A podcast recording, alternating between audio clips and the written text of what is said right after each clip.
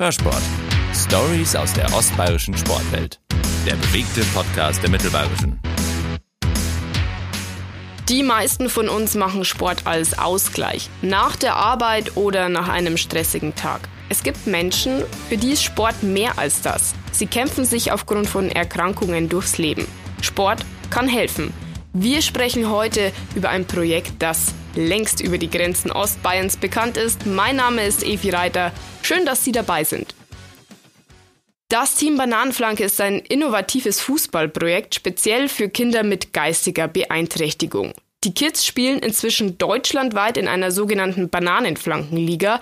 Ich darf heute einen der Vorstände bei mir begrüßen, Ben Rückerl. Schön, dass du da bist. Servus miteinander. Ben, auf eurer Homepage steht, im Vordergrund steht der Fußball. Dahinter steckt aber noch äh, so viel mehr. Das wollen wir heute ein bisschen rausarbeiten. Was bedeutet es denn eigentlich grundlegend, so einen Verein zu führen? Also ähm, die Idee hinter dem Ganzen war vor sieben Jahren, dass man sagt, man hat ähm, oder man schafft was für geistig beeinträchtigte Kinder, dass sie genau die gleiche Möglichkeit haben wie jeder normale, äh, jedes normale Kind, das in seinem Fußballverein geht und Fußball spielt. Das ist eigentlich äh, heruntergebrochen äh, die einfache Erklärung. Wer genau sind denn die Kicker, beziehungsweise ihr nennt die ja Profis äh, im Team Bananenflanke? Ja, genau. Also das sind die BFL-Profis, Bananenflankenliga-Profis. Das sind Kinder äh, und junge Erwachsene. Also wir sind, wir haben Kinder von äh, 8 bis 26 Jahren bei uns im Verein. Und ähm, das sind äh, alles Kinder mit einer geistigen Beeinträchtigung. Ähm, da gibt es verschiedene Abstufungen. Es ist eine, eine Lernbehinderung zum Beispiel dabei. Da haben wir ein Konzept entwickelt, wo man eben jedes Kind, das so eine Beeinträchtigung hat, dann auffangen kann. Es gibt ja mehrere Spieltage in dieser Saison. Wie, wie viele genau? Also hier in Regensburg haben wir drei. Also wir haben das äh, runtergebrochen auf drei Spieltage, weil es eben so ist, wenn man jetzt das jede Woche machen würde oder jedes Wochenende, dann äh, wäre das für die Kinder einfach zu viel, weil die haben Therapien, die haben Schule, die haben auch Arbeit und da muss man Rücksicht drauf nehmen. Es soll ja ein Ort des Wohlfühlens sein.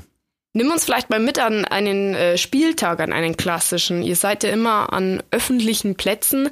Die Kinder sind dann auch sicher nervös, hauen alles raus. Wie reagieren vielleicht auch die Menschen, die jetzt vielleicht zufällig an diesem Tag am Neupfarrplatz entlang spazieren? Ja, du sprichst das gerade an. Also öffentliche Plätze ist natürlich in unserem Konzept mit drin. Ich sag mal jetzt für die Regensburger, wenn wir am Duldplatz spielen würden, dann würden jetzt nur die Eltern kommen oder die Fans, die es jetzt schon gibt mittlerweile. Wir wollen aber neue Zuschauer gewinnen. Wir wollen ähm, unsere Kinder in die Mitte der Gesellschaft bringen. Wir haben einen mobilen Soccercourt, bauen den dann in der Früh äh, auf am, am Neupfarrplatz äh, sind da auch sehr gut aufgenommen worden, auch vom, vom Würstelmann nebenbei, sage ich, der versorgt uns dann immer recht gut mit einer Knacker, mit allem. Und ähm, dann kommen wir da hin in der Früh, bauen auf, die Kinder sind ultra nervös. Ich meine, das ist ein Wettkampf, ähm, jeder kennt es, er ist vor jedem Fußballspiel, wenn man jetzt die Fußballer direkt anspricht, ich selber zum Beispiel war immer nervös. Und ähm, dann kommen die Kinder, und dann merkt man eben im Laufe des Tages, wenn dann der normale Besucher oder der Tourist von, von auswärts kommt, der schaut dann in den Soccercourt rein, denkt sich erstmal okay und dann merkt man einfach, er schaut ein zweites Mal rein, er schaut ein drittes Mal rein und dann merkt man, dass er gefangen ist von, von dieser Freude, von, von was die Kinder einfach ausstrahlen. Und man muss sagen, durch diesen Soccercourt, da ist ja ein Netz drüber, da ist immer Action und ähm, das, das nimmt einen einfach mit. Ihr habt das Projekt ausgedehnt. Regensburg ist nicht der einzige Standort inzwischen. Wie viele Kids spielen deutschlandweit in der Bananenflankenliga? Kannst du das ja, ich, ich nehme mal eine Zahl, also das ist so Querschnitt, ich sage mal, es sind jetzt mittlerweile um die 500 Kinder, die die Möglichkeit haben, dass sie professionell, qualitativ hochwertigen Fußball spielen. Ich habe mal nachgeschaut. Es gibt Standorte in Bonn, Ortenau, Trier, Ulm, in der Südpfalz und natürlich in Regensburg. Warum hat sich die Bananenflankenliga noch nicht in einer großen Stadt etabliert? Ja, also da bin ich jetzt schon mal ein bisschen der Wahrsager und schiebe was voran. Also es, wird eine große Stadt auf jeden Fall dazukommen. Es wird eine zweite große Stadt dazukommen. Das sind einfach Sachen, warum es sich jetzt noch nicht so entwickelt hat. Wir haben ähm, das Glück gehabt, dass wir den Roundtable in Regensburg äh, für uns gewinnen konnten.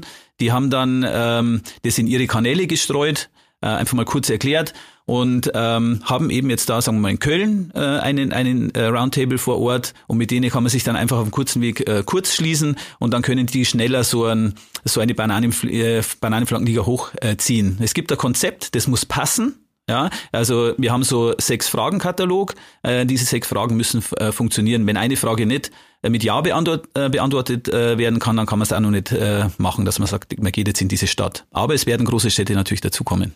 Du sprichst diesen Fragenkatalog an. Welche Fragen stehen da zum Beispiel drinnen? Also das Einfachste jetzt, äh, um es verständlich zu machen, wir brauchen natürlich dann äh, Klientel vor Ort. Also das Beste ist, man hat ähm, Behinderteneinrichtungen oder Werkstätten, ähm, weil aus diesen ähm, großen äh, Institutionen holen wir natürlich die, die, die Kinder raus, sage ich mal. Ähm, und das muss auf jeden Fall gegeben sein. Infrastruktur muss da sein. Im besten Fall hat man einen Fußballverein, mit dem man kooperieren kann. Und äh, ja, wie gesagt, so Detailfragen einfach. Ihr seid auch ganz stark auf das Ehrenamt angewiesen. Wie schwierig ist es für euch, auch freiwillige Helfer zu finden? Du rollst schon ein bisschen mit den Augen, ja. weil es wahrscheinlich ein großes Thema auch bei euch ja, ist. Ja, also in Regensburg, ähm, muss ich sagen, haben wir natürlich Glück gehabt. Wir haben relativ schnell ähm, einen tollen Draht zur Uni bekommen, eben auch durch unsere jungen Trainer. Da haben wir mittlerweile einen Pool, äh, wo ich sage, das ist sensationell. Ähm, wenn man sieht, man hat E-Sport-Studenten oder Pädagogikstudenten, ähm, die sind ja dann im Thema. Und ähm, wenn jetzt einer mal sagt, der schafft's nicht mehr, ähm, ist zu viel, dann könnte der mit Sicherheit rausgehen. Wir hätten sofort einen Nachfolger. Aber in anderen Städten natürlich, da äh, wo jetzt keine Uni ist, da sind wir halt angewiesen drauf, dass Eltern sich mit engagieren oder einfach äh, Leute, die halt da Bock drauf haben. Lass uns vielleicht mal ganz kurz ein bisschen rumspinnen. Egal ob umsetzbar oder nicht, was wäre so deine Vision? Wo siehst du das Projekt irgendwann mal oder was wäre vielleicht auch dein Wunsch? Also Visionen hat man natürlich genügend, wenn man, wenn man sieht, wie es losgegangen ist mit 20 äh, Kindern in, in Regensburg.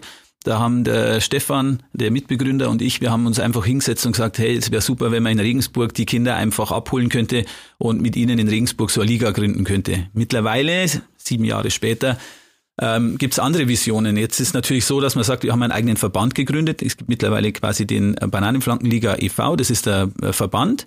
Wir sind nicht beim Bayerischen Fußballverband oder beim DFB, sondern wir haben einen eigenen, weil wir eben äh, dadurch gezielt auf die Bedürfnisse eingehen können.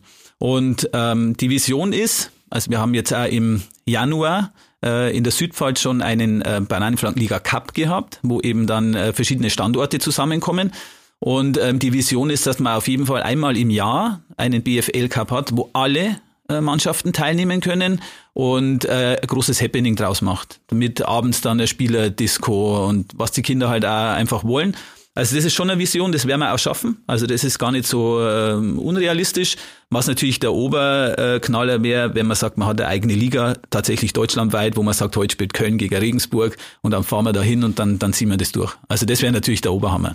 Ihr habt ja auch inzwischen namhafte nationale Sponsoren auf eurer Seite. Von außen betrachtet könnte man jetzt meinen, ach, dem Verein, dem geht's eigentlich ganz gut, auch finanziell.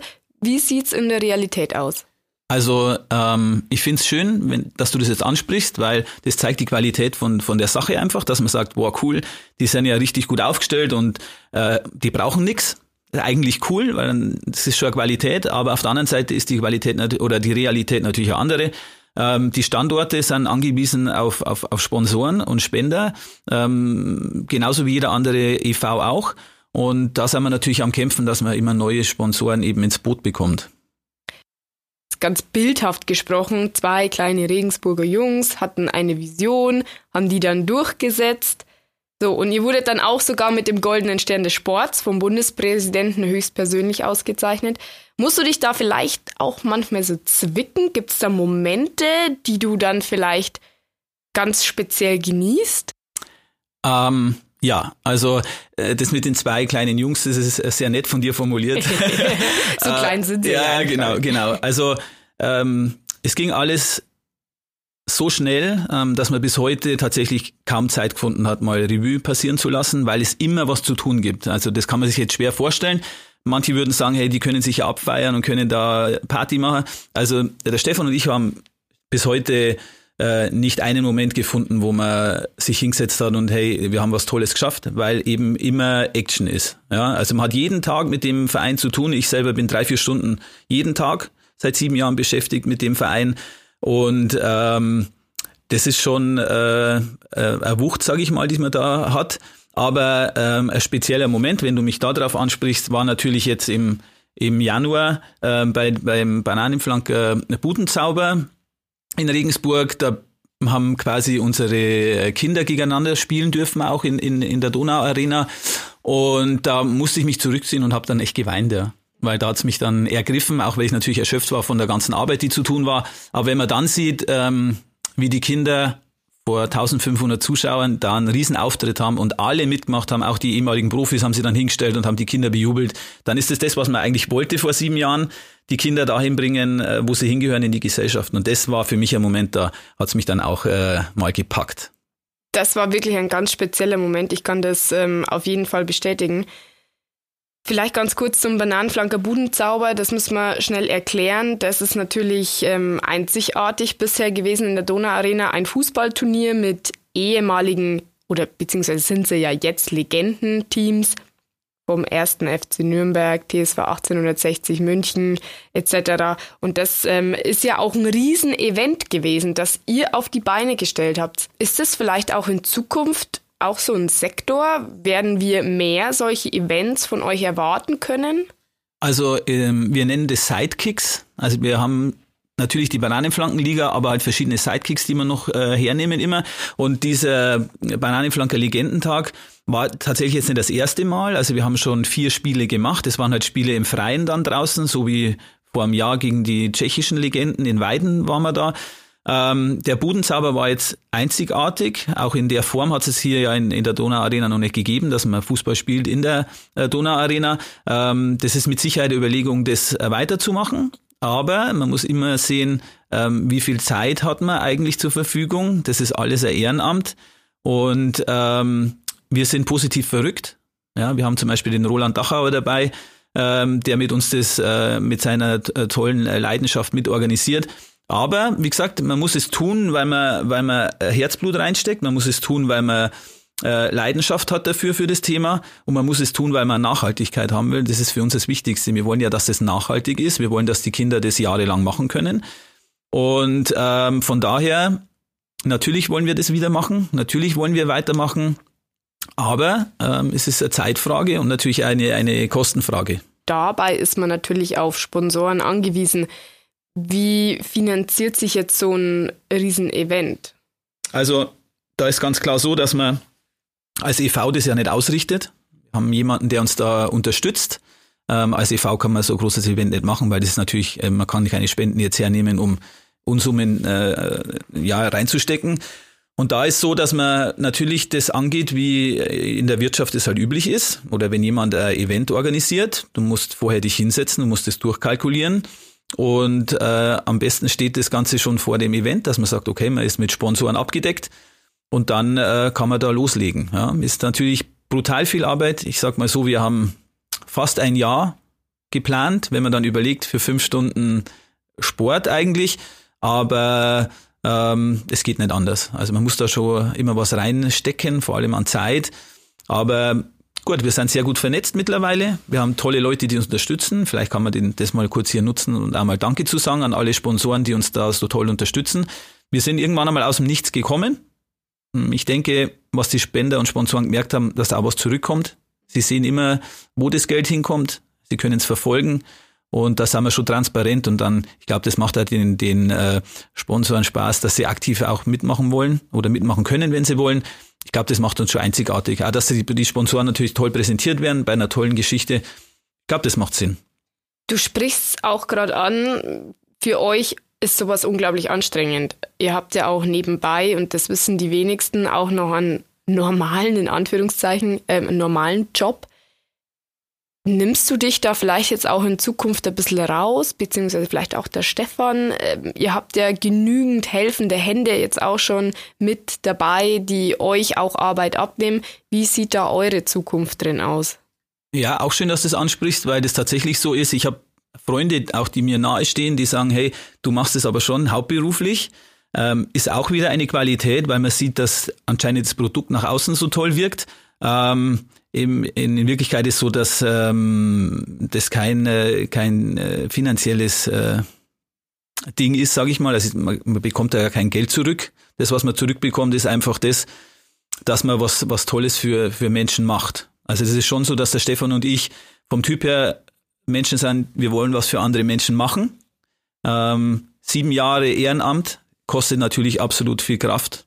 Ähm, ich denke, es ist so, dass man dass sich das schwer vorstellen kann, wenn man es nicht selber macht. Also das ist, äh, man hat wahnsinnig viel Verantwortung, ähm, hat auch nur 24 Stunden am Tag Zeit.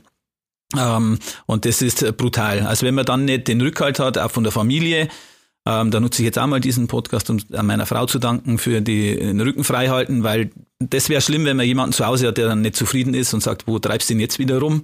Ähm, das wird ohne diese Menschen nicht funktionieren. Familie, sage ich jetzt mal allgemein, oder Freunde. Ähm, ich habe auch viele äh, Freunde natürlich verloren, in Anführungszeichen, dadurch, weil man halt nicht mehr so aktiv sein kann. Hey, gehen wir heute mal Bier trinken? Ja, geht nicht. Fragen, Ben braucht man gar nicht mehr fragen, weil er ja eh immer unterwegs ist. Ähm, das sehen Leute von außen oft mal nicht. Deswegen ist es mal schön, dass man sich das mal, dass man mal äußern kann, dass das schon äh, knallharte Arbeit ist. Ja, und jetzt muss man gucken in der Zukunft. Ähm, ich bin sehr froh und stolz auf den Standort Regensburg, den ich ja natürlich als äh, Vorstand und als Gründungsmitglied hier äh, mit begleite von Anfang an, dass wir so tolle äh, junge Menschen gefunden haben, die uns da viel Arbeit schon abnehmen, Natürlich wird man da was abgeben in Zukunft. Man muss was abgeben. Man will was abgeben. Es war so, wo wir den Cut gemacht haben, der Stefan und ich, und, und uns schon ein bisschen rausgenommen haben, waren die Eltern erstmal vor den Kopf gestoßen, weil sie gesagt haben, oh, was machen sie jetzt? Wir mussten einen harten Cut machen, damit auch die neuen Trainer einfach eine Chance haben. Weil es war am Anfang immer so, wenn sich der Stefan und ich, wenn wir uns im Training gezeigt haben, dann sind die Kinder natürlich immer noch zu uns hin. Und dann nimmt man den neuen Trainern einfach ein bisschen was weg und das wollten wir halt nicht machen. Und so kann sich jeder selber entwickeln, weiterentwickeln. Und wie gesagt, das Einzige, was wichtig ist, ist Nachhaltigkeit. Ähm, das ist, man muss da komplett uneitel sein. Wir machen das nicht wegen uns, wegen unserer äh, Person. Ja, es gibt ja auch Menschen, die wollen gerne im Rampenlicht stehen. Das ist nebensächlich, interessiert überhaupt niemanden. Äh, Nachhaltigkeit ist wichtig. Wenn es nach uns weitergeht, äh, dann freue ich mich am meisten. Zum Thema breit aufstellen. Ihr habt auch ähm, eine eigene Klamottenlinie inzwischen. Bananenflanker steht in Großbuchstaben auf Pullover, Caps, T-Shirts. Wie läuft's damit? Ja, das ist auch ein, ein weiterer Sidekick. Ähm, das muss man sagen, das ist jetzt kein, äh, kein äh, Ding der, des EVs, vom Team Reine Flanke e.V., sondern es hat sich eine Firma gegründet, die produziert diese Klamotten. Und das Schöne ist an dieser Geschichte, dass eben pro verkauften Teil geht wieder ein Teil in den, in den Verein. Und ich glaube, wenn so immer ähm, eine runde Sache draus wird, dann, dann ist es eine tolle Geschichte.